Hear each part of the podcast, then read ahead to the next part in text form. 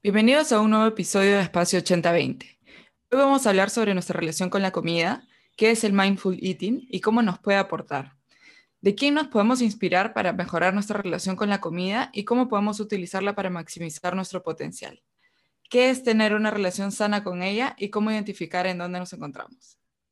Conversaremos sobre estas y otras dudas y esperamos que nos ayude a entender cómo algo tan fundamental como es la alimentación nos ayude a incrementar nuestro bienestar y felicidad. Compartiremos como siempre ejemplos y herramientas para que puedan aplicar ya mismo. Gracias por acompañarnos y no se olviden de seguirnos en Instagram como espacio 80.20.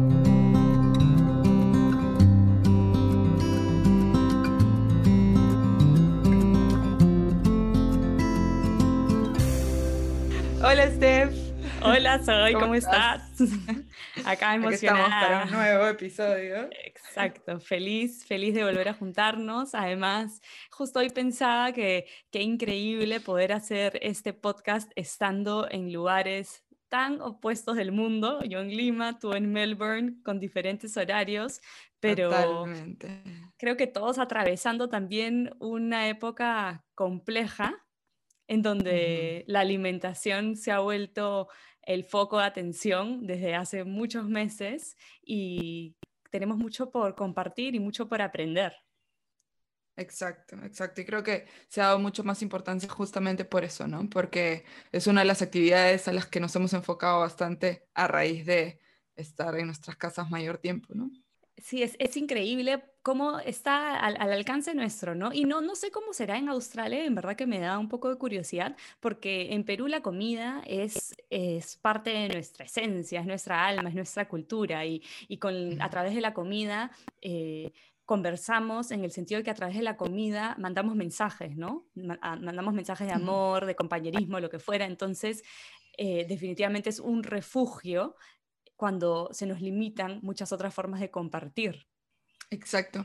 Y te cuento que acá yo no estoy muy empapada todavía de la cultura de aquí, pero mm, sí he identificado ciertas cosas que están relacionadas al tema. Por ejemplo, acá hay mucha cultura de salir a comer.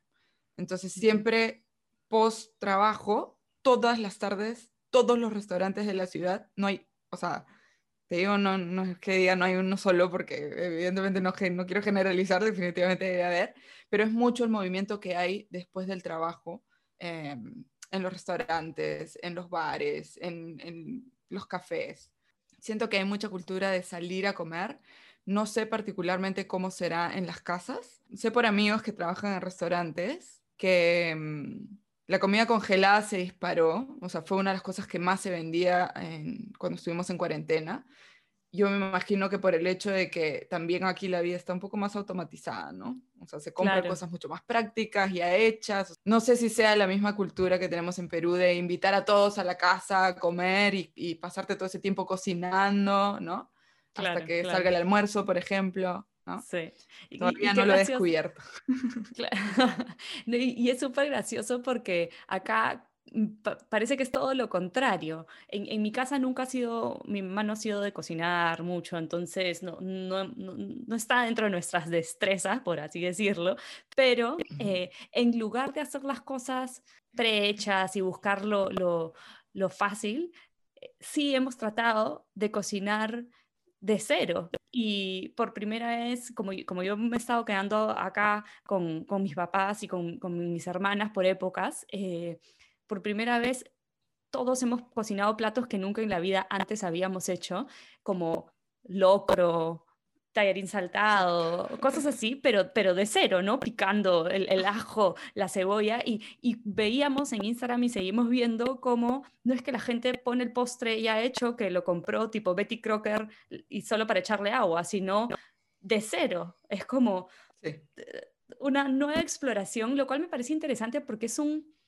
es un acercamiento hacia, hacia los alimentos que yo creo que esa esa cercanía sutil hace que uno los disfrute más y que lo valore más y que nos trae mucho beneficio, sobre todo cuando estamos cocinando cosas que, nos hacen bien, no solo en el sentido cuando hablamos de, de, repente nutrientes, sino que a veces también simplemente puede ser estoy preparando un postre pero que me reconforta y lo disfruto, lo saboreo, lo trato con amor. Exactamente. Totalmente. Yo creo que en el proceso también tiene componentes muy importantes de cuidado personal, ¿no? Porque finalmente, como tú dices, ¿no? De empezar de cero es como hacer el ritual para Exacto. como el, el, producto o el premio que vas a tener posteriormente, que ya sea, o inclusive durante el proceso, ¿no? Y, y si es que escucharon la entrevista que hicimos con, con Renny Bickel, en donde hemos cerrado con el tema de rituales, encaja perfecto utilizar la preparación de los alimentos de cero también como un ritual, porque como dices, los rituales finalmente es una forma de reconocernos, de, darnos amor, de darnos cariño, de darnos cuidado. Entonces, a la hora que empezamos a preparar desde cero, sabemos exactamente qué ingredientes estamos usando, nos damos el tiempo de hacerlo con cariño, de olerlos, de, de tocarlos, y desde el comiencito ya se vuelve una experiencia que termina en cuando estamos ya satisfechos, por así decirlo, o quizás en la sobremesa, incluso en un, en un lugar como Lima. Creo que va desde el hecho de poder elegir si es que nos estamos preparando la comida para nosotros únicamente y no para otros, desde elegir qué cosas es lo que le quieres poner, de qué es lo que te gusta, creo que tiene un elemento muy especial de darte algo a ti mismo, ¿no? Entonces creo que es desarrollar este hábito de, cocinarte, no necesariamente tiene que ser algo muy elaborado, puede ser algo súper básico, pero creo que darte ese espacio es algo muy importante en relación a desarrollar este cuidado personal que finalmente va a llevar a, temas de hasta de autoestima o, de satisfacción con uno mismo, ¿no? Sí, y, eso está muy relacionado con algo que está bastante de moda ahorita, que es el mindful eating, por ejemplo, porque el mindful eating justamente se trata de estar presente, de dejar las distracciones de lado y disfrutar el alimento desde el más mínimo detalle. Y hay unos ejercicios bien bonitos sobre mindful eating para que uno pueda eh, empezar a de repente explorar de qué se trata. Y hay uno que es bien conocido que se llama el ejercicio de la pasa, en donde te demoras como 10 minutos en comer una pasa porque empieza el ejercicio desde mirarla y mirar los colores y cómo eh, la rugosidad de la pasa hace que el color varíe y que la luz entre en, diferentes ángulos y después la hueles y después eh, la, textura en, la boca, tu lengua, pero no la muerdes y así te demoras 10 minutos y es toda una experiencia porque es como, es como una experiencia meditativa casi, en donde toda tu atención está ahí y descubres muchísimas cosas que a veces en el día a día también como estamos corriendo, corriendo, comemos sin saborear, sin tener idea en los que nos metemos en la boca. Puede ser un pan duro y no nos dimos cuenta y no lo distinguimos con un, no sé, soufflé. Totalmente. Y me hace pensar en por qué es importante, ¿no? Nos, eso de estar presente y estar en el aquí y el ahora nos trae al momento presente que nos lleva a ser un poco más conscientes sobre cómo nos sentimos y, esta, y nos hace caminar en esta coherencia también de lo que sentimos, lo que pensamos y lo que hacemos, ¿no? Entonces esto que mencionas de el ejercicio de la pasa es definitivamente como una meditación y más porque nos hace entrenar todos los sentidos que tenemos, ¿no? La mm. vista, el olfato, el gusto. Y al nosotros entrenar eso también desarrollamos esta conciencia de nosotros mismos, ¿no? Desarrollamos más contacto con nuestros sentidos, desarrollamos más lo que nos va a permitir no estar en automático, como mencionas, ¿no? Sí, y sabes que yo he hecho este ejercicio un par de veces cuando llevé un curso de mindfulness, pero nunca lo había visto así, nunca lo había visto como nos puede ayudar a realmente, sí, efectivamente, venimos al presente, pero a desarrollar todos esos otros sentidos que tenemos. Sí, es algo que, que recomiendo que lo prueben y hay un montón de de videos en YouTube que pueden encontrar simplemente buscando meditación de, la pasa. Y creo que además nos ayuda a, a, disfrutar mucho más, porque esto es algo que está estudiado. La gente más feliz es la gente que su mente está en el presente, que su mente realmente está enfocado en lo que está haciendo en el momento. Por ejemplo, yo ahorita teniendo esta conversación contigo no estoy pensando en qué voy a hacer después o en qué hice antes, sino estoy acá disfrutando esta conexión que estamos generando. Lo mismo es con la comida. Estás presente y estás realmente disfrutando de lo que fuera, puede ser una ensalada, un chocolate, pero no te la estás comiendo de manera automática como estamos acostumbrados. Y eso también nos ayuda a conectar con nuestro cuerpo y a identificar qué es lo que necesitamos, ¿no? qué es lo que el cuerpo nos está pidiendo y no porque estamos corriendo compro unas papas fritas en, un drive-thru, sino digo, no, ok, en verdad mi cuerpo me está pidiendo de repente un tomate frío. Y, esta conexión con la alimentación y cómo nos manejamos con la comida es clave, porque hay ciertas necesidades que son universales en el ser humano para nuestro bienestar y para nuestra felicidad. Y hay un acrónimo que me encanta en inglés, eh, es NEST, que en castellano significa nido. Y es como, me parece hermoso porque es como el, hogar, ¿no? Para el bebito. Y Nest quiere decir eh, nutrición, ejercicio, sueño y tacto. Entonces, nosotros, como, como les decía, hay necesidades que son universales. Todos necesitamos comer, necesitamos movernos, necesitamos descansar y necesitarnos abrazar y sentir el tacto de otras personas, pero cada uno también tiene sus requerimientos personales. Entonces, lo que a mí me hace bien no necesariamente es, lo que a ti te hace bien. Y sobre todo cuando hablamos de la nutrición, que es una ciencia que viene evolucionando año tras año, lo más importante es poder escucharse para poder entender qué es lo que el cuerpo nos pide, porque en la ciencia de la nutrición se han satanizado y se han endiosado, por ejemplo, muchísimos alimentos a través de los años. Entonces, han habido épocas donde el peor enemigo era la grasa. Ahí, esa fue la época donde fue, por ejemplo, el boom de los cereales en la mañana. Entonces, ¿qué pasó? Que como la gente simplemente escuchaba lo que les decían ciertos doctores de repente o las noticias o las mismos, los mismos comerciales, en Estados Unidos por lo menos la obesidad incrementó drásticamente porque en lugar de desayunar de repente un huevo frito, desayunaban cualquier cereal que en realidad era pura azúcar, pero en ese momento el alimento que era considerado como el malo era la grasa. Y ahora está cambiando, ¿no? Ahora, en verdad, de hecho se ha dado un poco la vuelta, porque tienes el omega 3, que ahorita es como lo máximo, y el alimento tóxico, que es... Eh, eh, el diablo es el azúcar. Y entonces así va evolucionando. Pero si las personas, en lugar de hacerle tanto caso a, a los comerciales o escuchar tantas teorías distintas, porque tienes que haz la dieta paleo, que haz la dieta vegana, que haz la vegetariana, lo que fuera, nos aprendemos a escuchar a nosotros mismos. Yo creo que ese es el mejor indicador para incrementar nuestro bienestar y para ser más felices, porque finalmente están de la mano. Y ahora que mencionabas lo que significa NEST, pensaba también en los hábitos que tenemos, ¿no? Y pensaba en que como en este acrónimo tenemos la nutrición, el ejercicio y el sueño, que son hábitos clave para el funcionamiento del ser humano en general, ¿no? Y se consideran clave porque tienen un impacto directo y pueden ser hasta potenciadores en temas de, optimizar nuestro funcionamiento, ¿no? Por ejemplo, si no descansamos bien, al día siguiente, evidentemente, si tenemos el hábito de hacer ejercicio, nuestro performance va a ser distinto de repente vamos a estar más cansados, de repente no. Por ende, eso también va a tener un impacto en nuestra nutrición.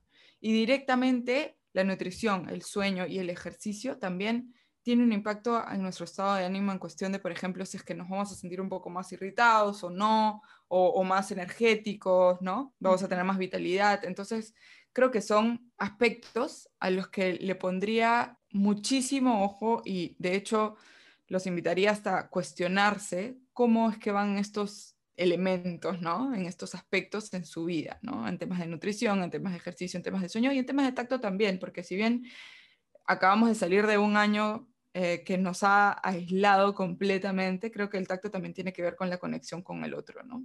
Y las relaciones que estamos teniendo en nuestra vida y cómo eh, nutrimos estas relaciones con otras personas y lo básico que son también, ¿no? En esta interacción con el otro en sí, para, para, para reflejarnos, para crecer.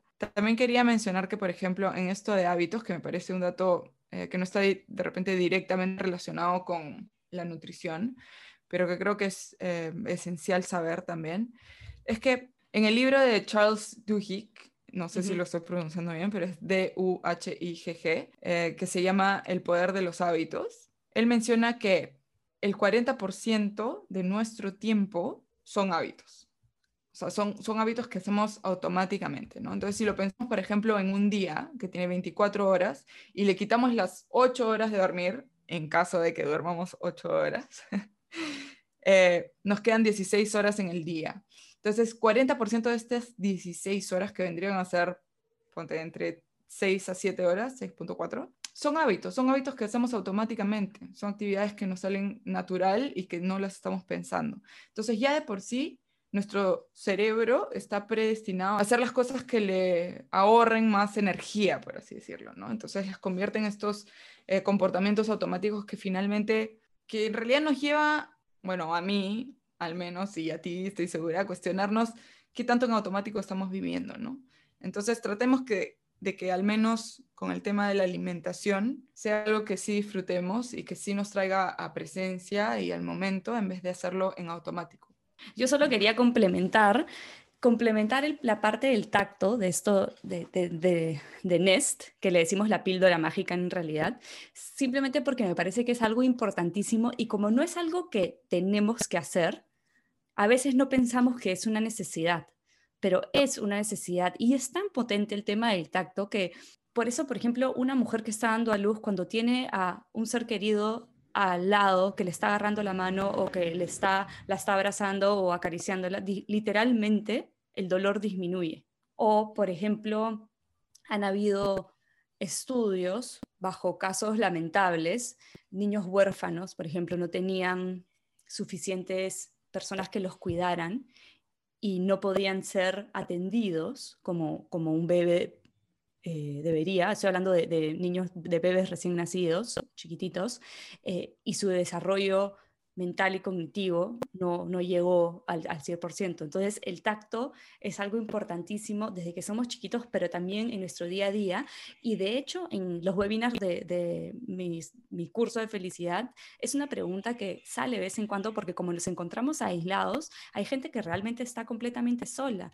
Y está estudiado que uno se, también puede darse esa, ese cariño abrazándose, o sea, simplemente con nuestras propias manos, poniéndolas en nuestros brazos o en nuestras piernas con amor, y que eso también nos ayuda a sentirnos bien y a calmarnos. Y cuando lo hacemos, también quizás de manera como ritualizada, por así decirlo, si lo hacemos como, ok, este es mi momento de autocuidado, entonces se puede volver como una experiencia que también eleva muchísimo nuestro bienestar. Y si bien este no está, esto no es un tema de alimentación, creo que me pareció importante traerlo, porque es un tema que se toca muy, muy poco y que no se conoce tanto.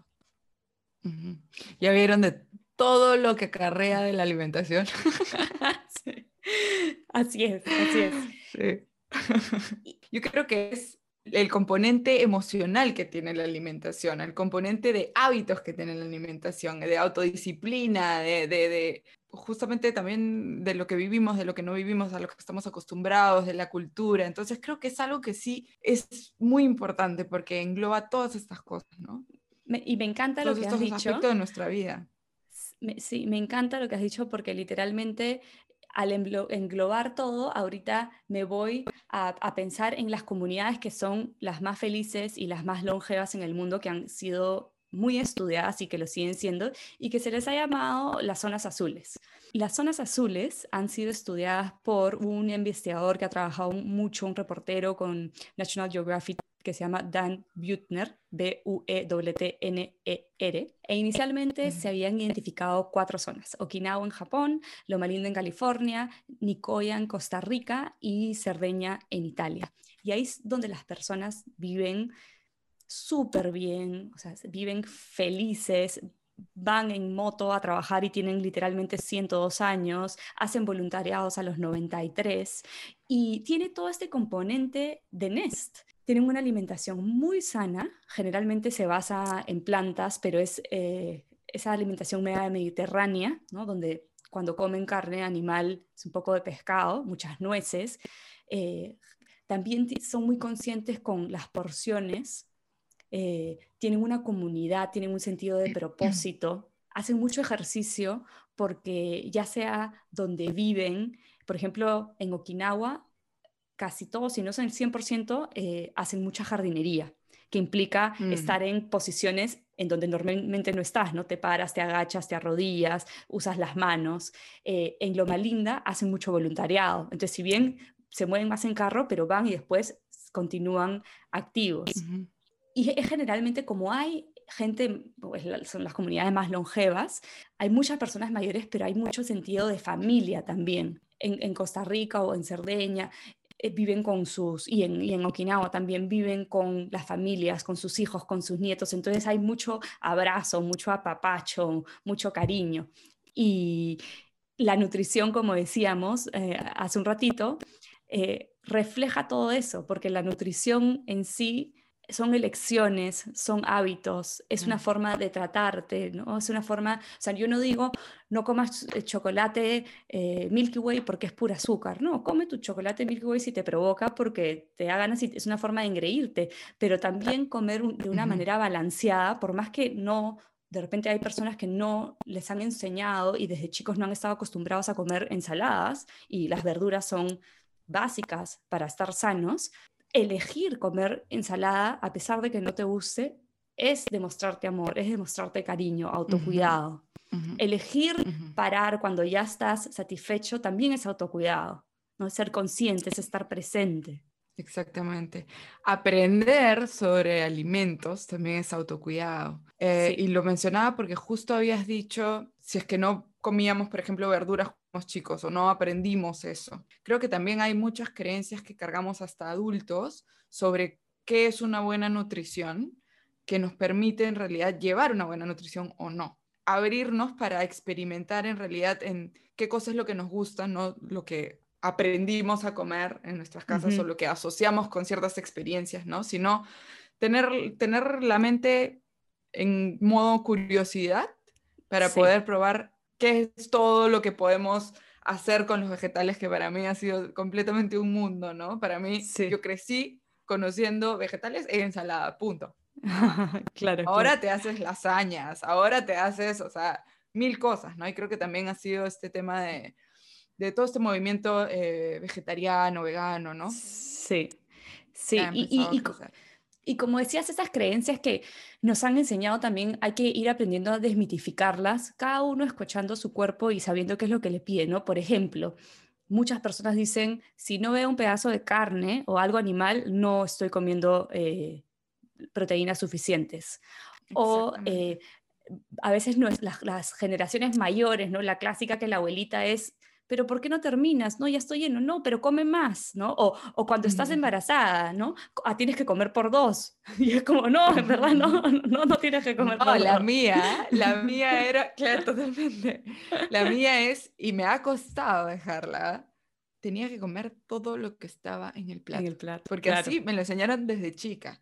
Claro. Y si no lo comía, más si estaba comiendo en casa ajena, o sea, de invitada, era era como, como que no me, si dejaba algo, no me había gustado la comida. Entonces, Exacto. Era como, como que una falta de respeto decir que no me había, dejado, no me había gustado la comida, entonces eh, tenía que comerme todo lo que esté en el plato. ¿no? Totalmente, y creo que nunca me ha pasado que, que, tenía una porción demasiado grande, que ya fue contraproducente. Pero todos esos mitos, ¿no? Que en realidad llevamos que no somos conscientes hasta que empezamos a cuestionarnos, ¿no? Exacto, y, y eso es súper importante porque por lo menos en, Perú es mucho de comer hasta que ya estás llena. Y el, el, estómago se demora un tiempo en mandarle una señal al cerebro cuando ya está satisfecho. Entonces es importante desaprender y desaprender es mucho más difícil que aprender. Eh, cuando normalmente paramos para poder identificar, ah, ok, ya, ya no tengo hambre. Y ahí parar. No, no parar cuando ya estoy lleno, sino ya no tengo hambre porque efectivamente esa señal significa que ya comiste lo suficiente. Y en Japón tienen esta regla del 80% que me encanta, que se llama Hara Hachibu. Y antes de comer se sientan y dicen Hara Hachibu para recordarse que deben de comer cuando están llenos al 80% o que lo podemos traducir en el ya no tengo hambre. Y otra cosa que ellos hacen también, por ejemplo, es que se sirven muchas porciones, pero chiquitas. Entonces es más fácil eh, parar, porque claro, acá te sirven el arroz con la papa, con el pollo, lo que fuera, y te sirven una montaña de, en, un solo plato. Y tal cual como dices, a veces uno se siente incómodo o, no te das cuenta, porque también cuando no estamos presentes comiendo y estamos pensando en cualquier cosa o estamos con el celular o viendo una película, comemos sin reconocer. Entonces es mucho más fácil acabarnos todo y de pronto te sientes que no te puedes ni mover y vas a hibernar. Exactamente. Sí. Y, y, me has hecho acordar a una charla que escuché de Michael Pollan Él es un eh, periodista que escribe mucho sobre la comida y tiene libros buenísimos. Eh, el dilema de los omnívoros, en defensa de los alimentos, y hace una de estas charlas en Google. Y él dice que para elegir la comida hay cuatro preguntas que uno se debe hacer. Número uno, si tu, si tu bisabuela la reconocería. Número dos, si es una comida que se pudre. Porque claro, si no se pudre, entonces, ¿qué es lo que tiene adentro? Número tres, si es que los bichos se lo comerían. Porque si una hormiga o una mosca no se va a parar en ese alimento, entonces ¿por qué tú te lo meterías a la boca? ¿no? Y número cuatro, si es que puedes pronunciar todas las palabras que están en los ingredientes, lo cual me parece genial, porque cada vez cuando vamos al supermercado, y sobre todo en, esta cultura de que buscamos lo rápido, ¿no? Compramos cosas de repente prehechas o que nos faciliten la vida, y generalmente lo que está en el medio del supermercado es de donde nos debemos alejar, porque ahí están estas cosas en donde no cumplen estos cuatro requisitos. Entonces, cuando vayamos al supermercado, hay que comprar lo que está en los bordes que son las frutas, las verduras, todo lo fresco. Exactamente, totalmente. Y sabes qué, eh, asocio esto también a algo que, que, dijiste sobre las zonas azules, que son personas que lo llevaste al movimiento, ¿no? A lo que activamente están haciendo ejercicio porque cosechan y todas esas cosas. Pero también lo asocio con, hay un tipo de terapia que se llama terapia hortícola, de horticultura, que es esta terapia que se hace con las plantas, con el cuidado de las plantas y con la cosecha. Entonces, está en mi cerebro relacionando esto que habías mencionado sobre cosechar los alimentos, sobre buscar en el supermercado las zonas naturales, por así decirlo, de, los alimentos frescos, ¿no? Entonces, ¿cómo en realidad llevarnos a, a lo más pero a lo más natural posible sí. es en realidad lo más saludable, ¿no? Y, y, de hecho, eh, me has hecho pensar en los huertos urbanos, que es algo que se ha puesto mm. de moda en los últimos años. Y de hecho, si no me equivoco... Y con la pandemia mucho más. Sí, sí, totalmente. Y creo que hace, creo que no sé si hace un año, un par de años, en París me parece que salió una normativa que cualquiera podía cosechar eh, alimentos en los jardines en la vía pública. No sé si es que en todas las zonas, pero me pareció como recontra revolucionario. Y acá en, mi, mamá en su departamento tiene un huerto en, atrás en el patio. Y no sabes cómo o sea, lo feliz que es ella con su, con, con su huerto, porque en verdad nos da cosas deliciosas. Tenemos menta, tenemos eh, albahaca, lechugas, tomates, te, la cantidad de cosas, un montón de hierbas.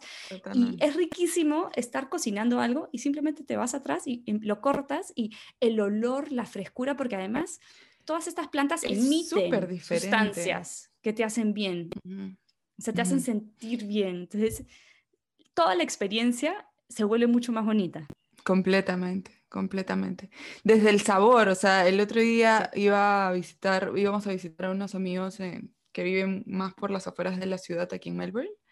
Y aquí en Australia sí es algo que es mucho más común, que la gente tenga su huertito, que cosechen, hasta en, en, los departamentos de los edificios que tengan terraza, vas a ver, tienen como una jardinerita o algo así y en las casas evidentemente mucho más. Entonces íbamos a visitar a estos amigos que viven en una casa a las afueras. Em, aquí tienen mucho cultura de granja y mm. estaban cosechando tomates. Entonces nos, nos dieron a probar uno de los tomatitos cherries que tenían.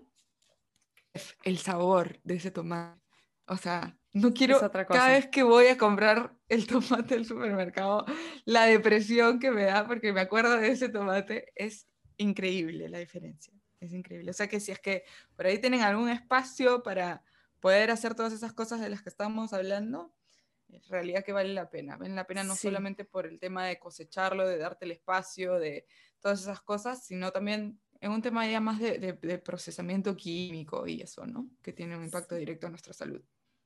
Sí, totalmente. De hecho, hay una página en Instagram acá en Lima que se llama Mi Huerta, que te hace, que, que, te, que te arma como que estas como cajitas y ya te lo hace prácticamente listo para que lo lleves y es súper chiquito, así que, por más que tengas un departamento, sí, ajá, lo puedes tener ahí, es lindo, así que yo recomiendo que sigan a, a, mi huerta. Y, y, bueno, entonces también estaba pensando en cómo cómo a veces luchamos contra nuestra naturaleza por seguir ciertos estereotipos de cómo eh, nos tenemos que ver. Y eso es algo que también, si bien la pandemia y estar encerrados nos ha hecho conectar de una manera distinta con la comida, también tiene su lado positivo y su lado negativo, ¿no? Porque la gente está pasando mucho más tiempo en las redes sociales. Y claro, desde que las redes sociales eh, eh, se desarrollaron, ya empezó a haber estos temas de comparación y, empezaron a haber inseguridades, más que nada, de cómo me veo, ¿no? Y tratar de encajar en, un aspecto que de repente no nos corresponde. O sea, yo mido un metro sesenta y tres, no hay forma que me voy a ver como con las piernas de Claudia Schiffer o, no sé, Giselle Bunchen, si quiero ser, no sé, alguien más moderna. Claudia Schiffer de los 80. Y Y Hadid. O sea, no va a pasar. Yo mido un metro ochenta y he sido deportista toda mi vida. O sea, tengo mis buenas yucas. Yo las quiero como son porque, o sea, esas piernas me hacen caminar y me llevan a todos lados y me han hecho pasar experiencias mm. increíbles. Entonces, totalmente no puedo, cuando miras eh, a, todas estas influencers, Instagramers, modelos, lo que quieras, a veces nos empezamos a sentir inseguros y, no nos estamos escuchando y no sabemos qué es lo, que necesitamos. Había un filósofo que se llama Francis Bacon que decía, para dominar a la naturaleza debemos obedecerla. Entonces, regresando un poco a lo que decía al, inicio, todos tenemos necesidades universales, pero cada uno tiene sus necesidades particulares. Entonces yo tengo que entender cuál es lo que me pide mi cuerpo y cuál es mi realidad para, para incrementar mi bienestar y ser más feliz. Totalmente. Y me ponía a pensar en esto que dices de conciencia de, nuestro cuerpo, a tener conciencia de nuestra contextura también. Totalmente. Muchas veces vemos cuerpos idealizados o perfectos en Instagram y en realidad de repente nuestra contextura es diferente, ¿no? Totalmente. Em, Muy aparte así como también podríamos tener contextura de tener piernas flaquísimas y queremos tener unas piernas súper más voluptuosas, ¿no? Este, lo que nos va a requerir como muchísimo más trabajo. Entonces, creo que, y me, me, me acuerdo de Belén, porque Belén, Belén es mi nutricionista, y Belén me contaba que parte de su proceso es pedirle a las personas a las que atiende una foto de cuál es su ideal, cuál es su cuerpo ideal. Mm. Entonces ahí me decía Soika, una vez que me mandan esa foto, entonces yo ahí desmitifico absolutamente todo, porque les digo, mira, esta contextura de cuerpo es una, tú tienes esta contextura de cuerpo. Entonces, ¿esto va a ser posible o no va a ser posible? ¿no? Entonces, como que de alguna manera aterrizaba a las personas a tierra con respecto a lo que podrían o no podrían lograr, ¿no? Inclusive podría ser mejor o peor, ¿no? Pero que, la imagen idealizada, por así decirlo. Pero me pareció algo súper interesante para mencionar porque creo que es el, punto base, ¿no? Porque si es que no tienes eso concientizado y si es que no estás consciente de cómo te ves o cómo es tu cuerpo, entonces creo que ahí entra un aspecto de aceptación, ¿no? La aceptación contigo mismo.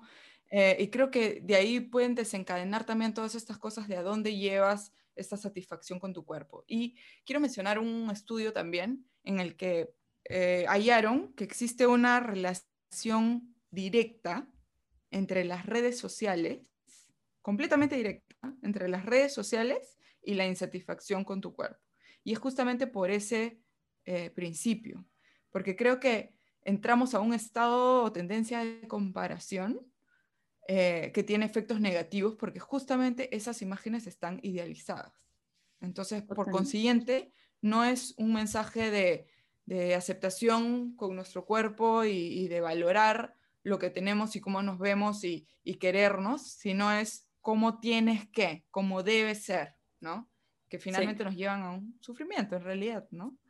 Totalmente, y, muy aparte de la cantidad de, manipulación que hay en las imágenes de las redes, ¿no? O sea, los filtros y el Photoshop. Entonces, ya lo que vemos ni siquiera es real. Y, o sea, a mí me llama la atención y creo que tenemos que llamar llamarnos la atención si es que estamos rigiendo nuestra alimentación porque nos queremos ver de cierta manera o si estamos rigiendo nuestra alimentación en base a cómo me siento bien. qué me hace bien, qué me nutre, qué me da bienestar, qué me da felicidad, porque son dos cosas totalmente distintas. Y por otro lado, también creo que es importantísimo ser consciente de que esas imágenes son moda. O sea, hoy las mujeres que hoy de repente son vistas como wow, hace 20 años quizás se veían inadecuadas y probablemente en 10 años va a seguir cambiando. Entonces, ¿para quién estamos viviendo? ¿Para quién nos estamos transformando? Creo que es súper clave por eso estar muy conectados con, con nosotros, con los que nos pide nuestro estómago, literalmente, porque solo el estómago nos va a decir lo que nuestro cuerpo necesita para tener los nutrientes que necesitamos, la energía para sentirnos bien. No nos va a decir la talla del pantalón que nos ponemos. Y creo que em, también es, es una vía de, de, doble dirección, ¿no? No solamente escuchar a nuestro cuerpo y escuchar qué es lo que necesitamos, sino también ser conscientes de que lo que le damos es lo que nuestro cuerpo nos devuelve. ¿Y a qué voy con esto?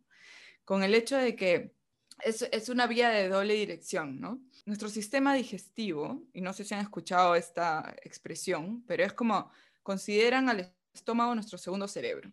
Y esa es como la expresión coloquial, ¿no? Pero en realidad lo que hay detrás de esto es que nuestro estómago, no solo el estómago, sino en, en general nuestro sistema digestivo, es considerado ahora también como regulador emocional, Y es por lo que ha tomado mucha importancia en estos últimos años también. Hay un libro del doctor Emeran Mayer que se llama eh, La conexión entre la mente y el tracto digestivo, en el que menciona todas estas cosas.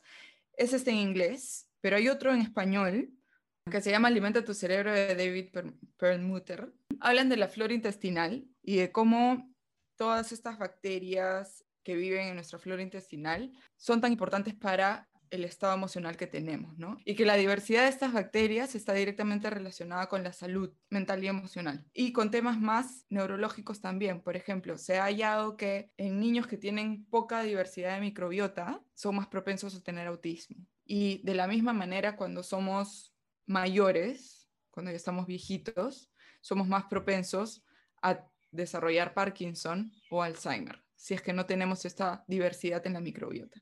Y esta diversidad en la microbiota tenemos que cuidarla mucho porque de hecho eh, se puede ver impactada por muchas razones, no solamente por cómo nos alimentamos y la diversidad de los alimentos que comemos, sino también temas de antibióticos o de tratamientos que puedan tener un impacto directo a nuestra flora intestinal. Y por eso es que es importante alimentarnos diversamente, ¿no? Si evidentemente vamos a estar comiendo harinas, harinas, harinas, harinas, entonces la microbiota relacionada a los vegetales o que se alimenta de vegetales no va a ser alimentada y por ende va a desarrollarse un desbalance no solamente eh, químico, biológico, sino también que va a tener impacto a nuestro estado emocional y mental a nuestra toma de decisiones, a nuestra irritabilidad o, sensación de, satisfacción, a todas esas cosas, ¿no?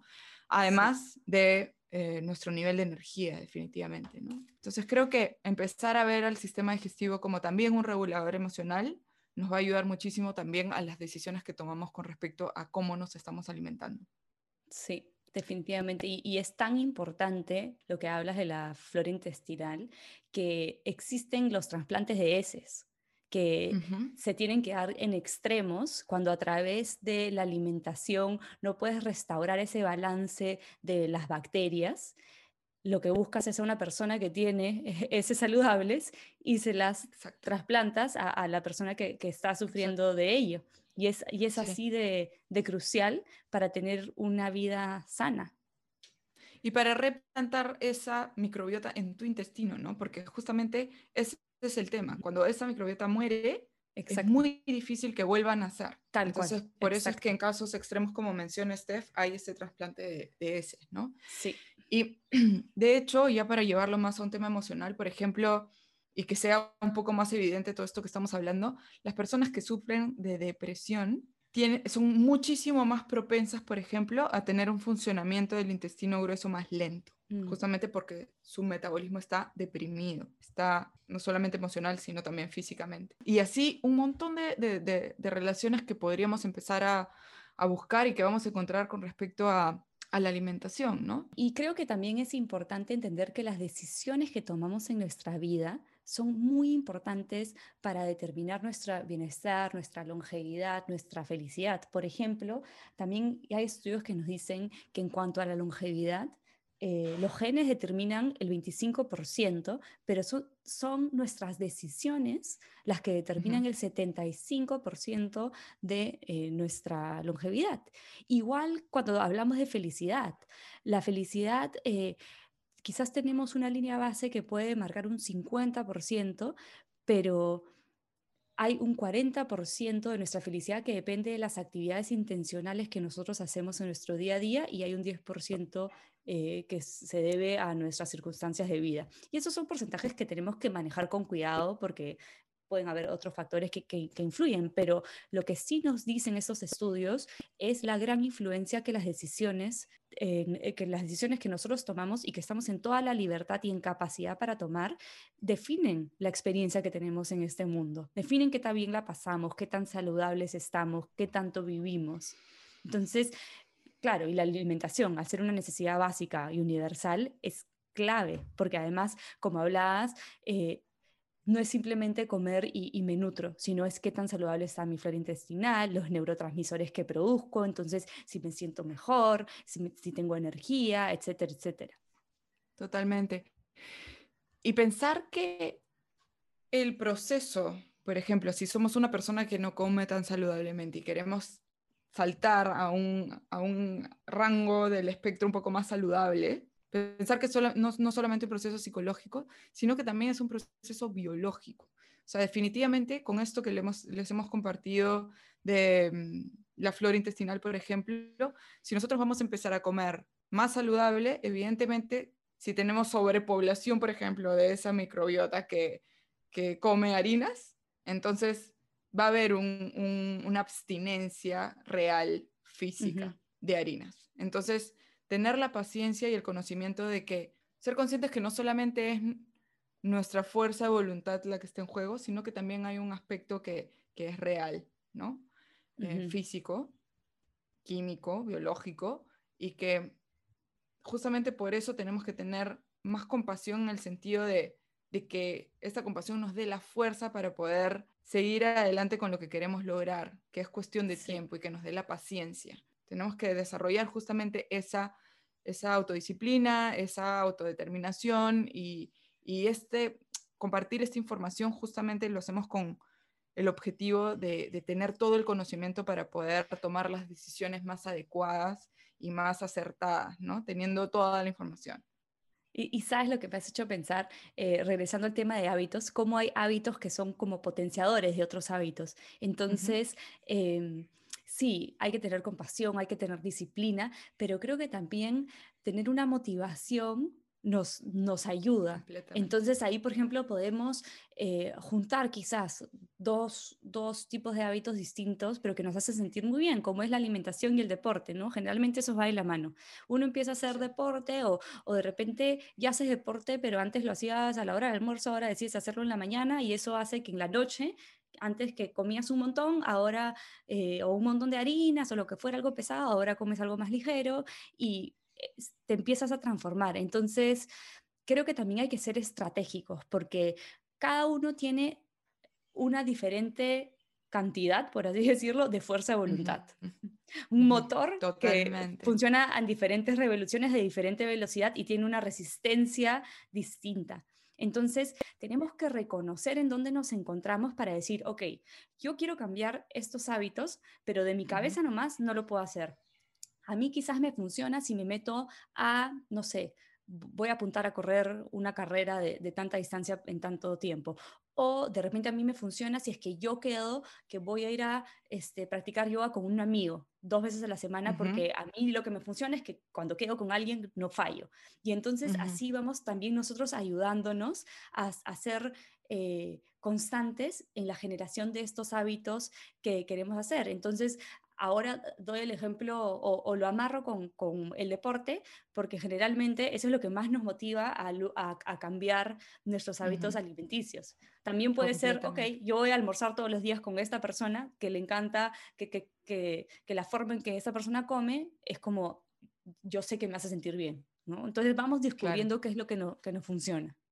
Sí, arrimándonos a los lados que nos van a informar también, ¿no? Porque definitivamente si almuerzas con una persona que ya tiene hábitos saludables, vas a poder empezar a aprender de cómo esa persona se está alimentando también, ¿no? Y como tú dijiste, o sea, todo es, cada caso es distinto, ¿no? Pero al menos tenemos más conocimiento sobre cómo o qué es lo que nos podría funcionar. Y quería mencionar un libro también que se llama El poder de la disciplina de Daniel Walter. Y en este libro se menciona de que justamente lo que decía Steph, ¿no? Generalmente el hábito del ejercicio con el hábito de la alimentación están relacionados. Y eso es porque una vez que tú empiezas a tomar decisiones saludables, entonces es más probable que empieces a tomar decisiones saludables en todos los aspectos de tu vida. Entonces, de por sí, si es que ya haces algo, eh, ya haces un hábito o quieres desarrollar un hábito relacionado al ejercicio y a la alimentación que tienen un impacto muy grande con respecto a nuestro bienestar emocional y mental, ya las decisiones que vengan después van a ser mucho más fáciles que, que sigan en, ese misma, en esa misma línea. Y eso me parece súper importante. Cuando tomas mejores decisiones, ya no te guías, por ejemplo, regresando a lo que hablábamos de las redes sociales, en que quiero bajar de peso porque me quiero ver como tal, sino simplemente tú quieres sentirte bien.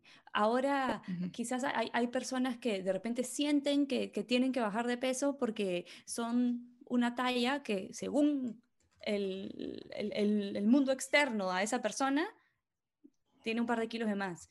Pero eso quizás no es necesariamente cierto, porque todos somos distintos. Entonces de repente empezamos a dudar, de repente estoy comiendo mucho, de repente debería comer menos eh, harinas o de repente lo que fuera. Y en verdad de repente no.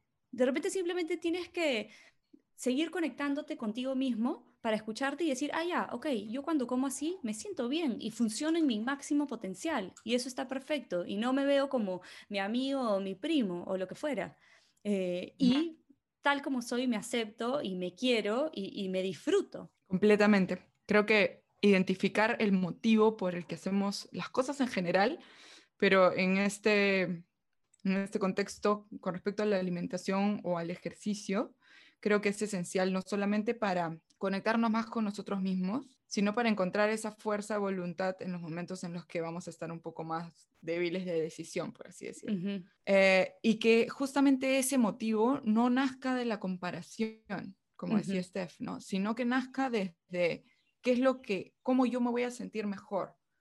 ok, yo llegué a este mundo con el cuerpo que tengo, cómo puedo hacer de este cuerpo la mejor versión que puede haber y cómo, hacer, cómo puedo, puedo hacer de este cuerpo, eh, cómo puedo descubrir en, me, en mi cuerpo también, ¿no? Porque estos motivos pueden verse relacionados no necesariamente con querer verme fit, que es usualmente lo que recibimos en las redes sociales, sino con querer ver el rango de movilidad, cuáles son mis límites, ¿no?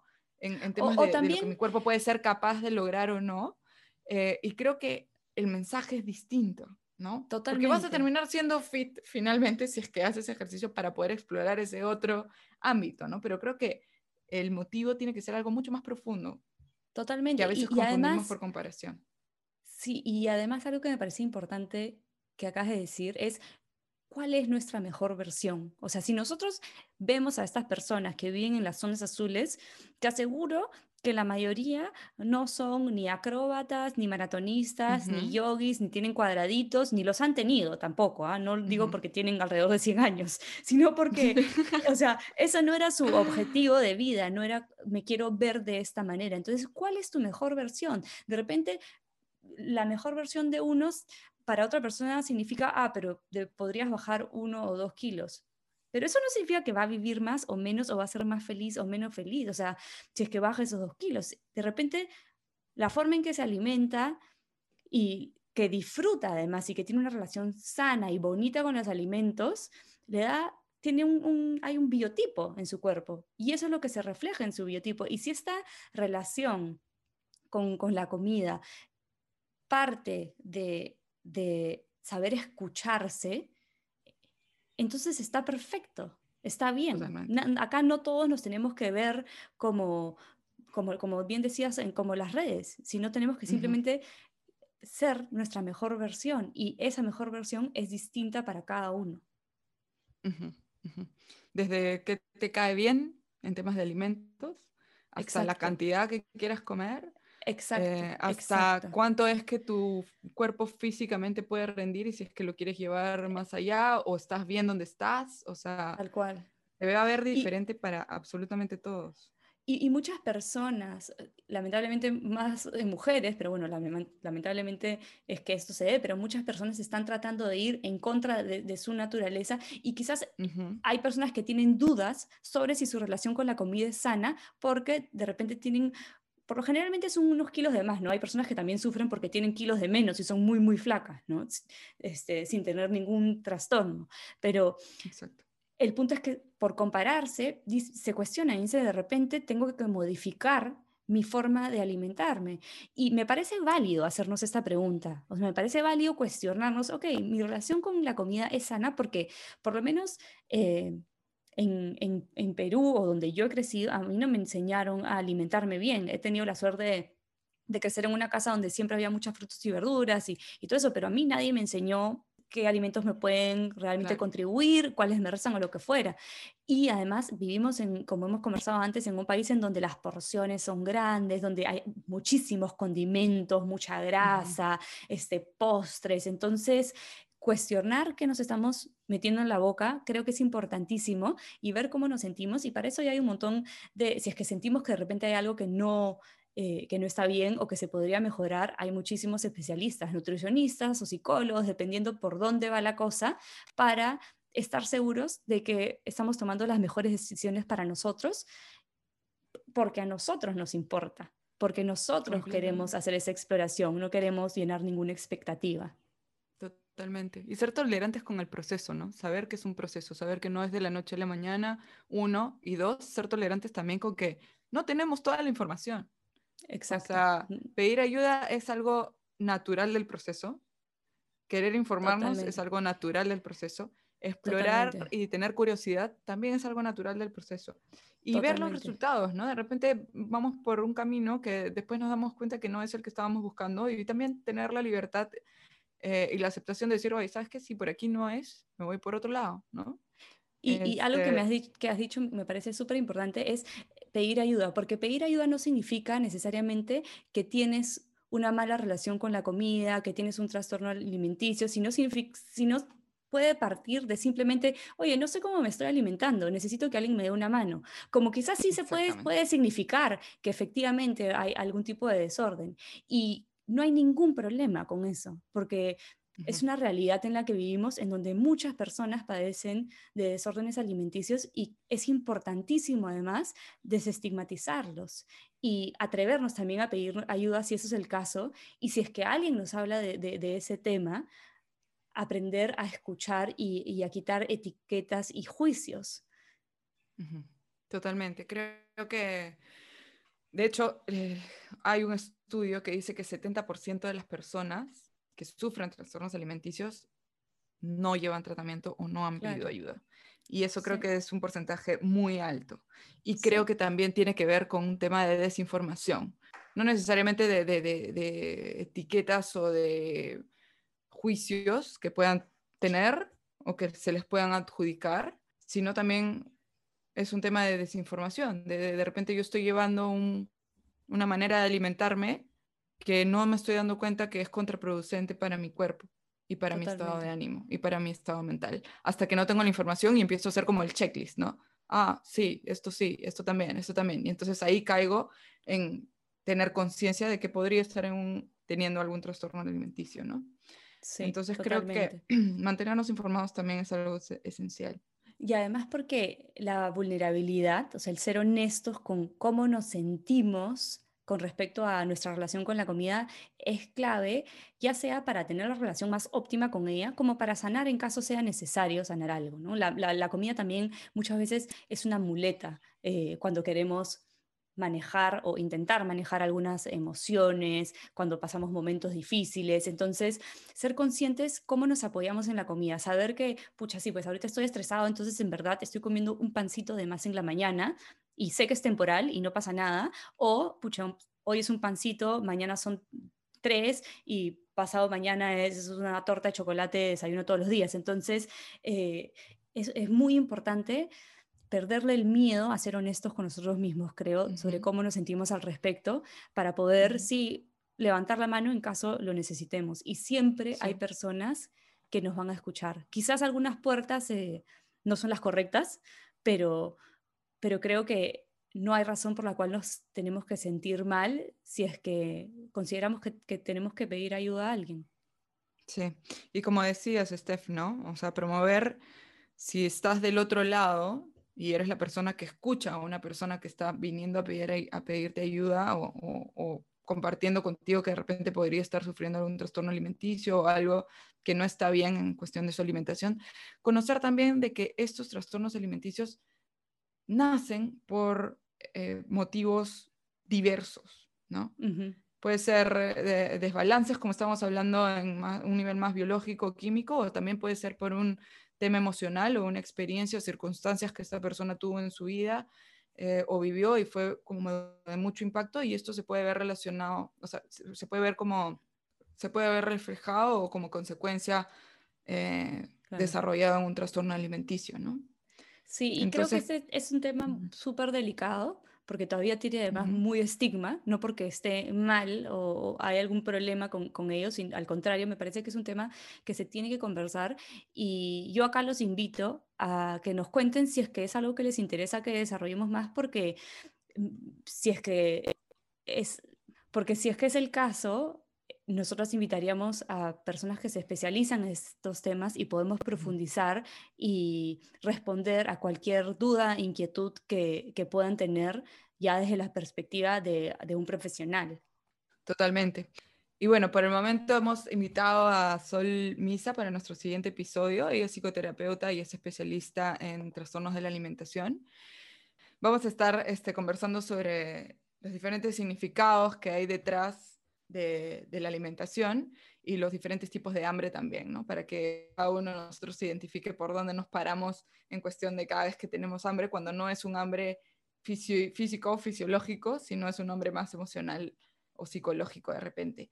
Y sí. también eh, aspectos sobre cómo nos ha impactado este tema de la pandemia, ¿no? Exacto, sí, vamos a, explorar cómo no estamos solos en esto y cómo ha sido una aventura, creo, muy distinta. Para algunos se ha ido para el lado positivo y quizás para otros no, pero definitivamente estamos acá todos acompañados, así que con Sol lo vamos a explorar de una manera, espero que sea muy divertida y dinámica y, que les deje información como esperamos que este episodio también les deje información para que puedan poner eh, en práctica en su día a día. Y de hecho, para cerrar, eh, recordarles algunas de las, de las herramientas o ejemplos que hemos dado. ¿no? Está el, el mindful eating, la meditación de la pasa, el hari hachibu, come hasta que estés 80% llena, las cuatro preguntas antes de elegir un alimento, incluyendo si es que la bisabuela lo reconocería, eh, les hemos recomendado algunos libros, eh, TED Talks, así que ojalá que los puedan ver y se los estamos dejando de todas maneras en nuestro Instagram. Así que no se olviden de, seguirnos, de buscar el episodio a espacio 80.20. Ahí van a encontrar todo, todo lo que les hemos mencionado ahora, no solamente las recomendaciones, sino también de repente algunas reflexiones que podríamos hacer al respecto en nuestro Instagram. O sea que va a estar súper interesante. Y definitivamente también nos encanta retroalimentarnos de los comentarios que tengan. Así que no se olviden de escribirnos, ya sea en el feed o directamente en los mensajes, porque de esta manera vamos a poder hacer este podcast cada vez más rico. Y si tienen sugerencias quizás de invitados que les gustaría que participen, también son más que bienvenidos. De todas maneras. Bueno, y eso ha sido todo por hoy. Y la próxima semana los esperamos para conversar más con nuestra invitada especial, Sol. Gracias con todos, nos vemos en una semanita. Cuídense.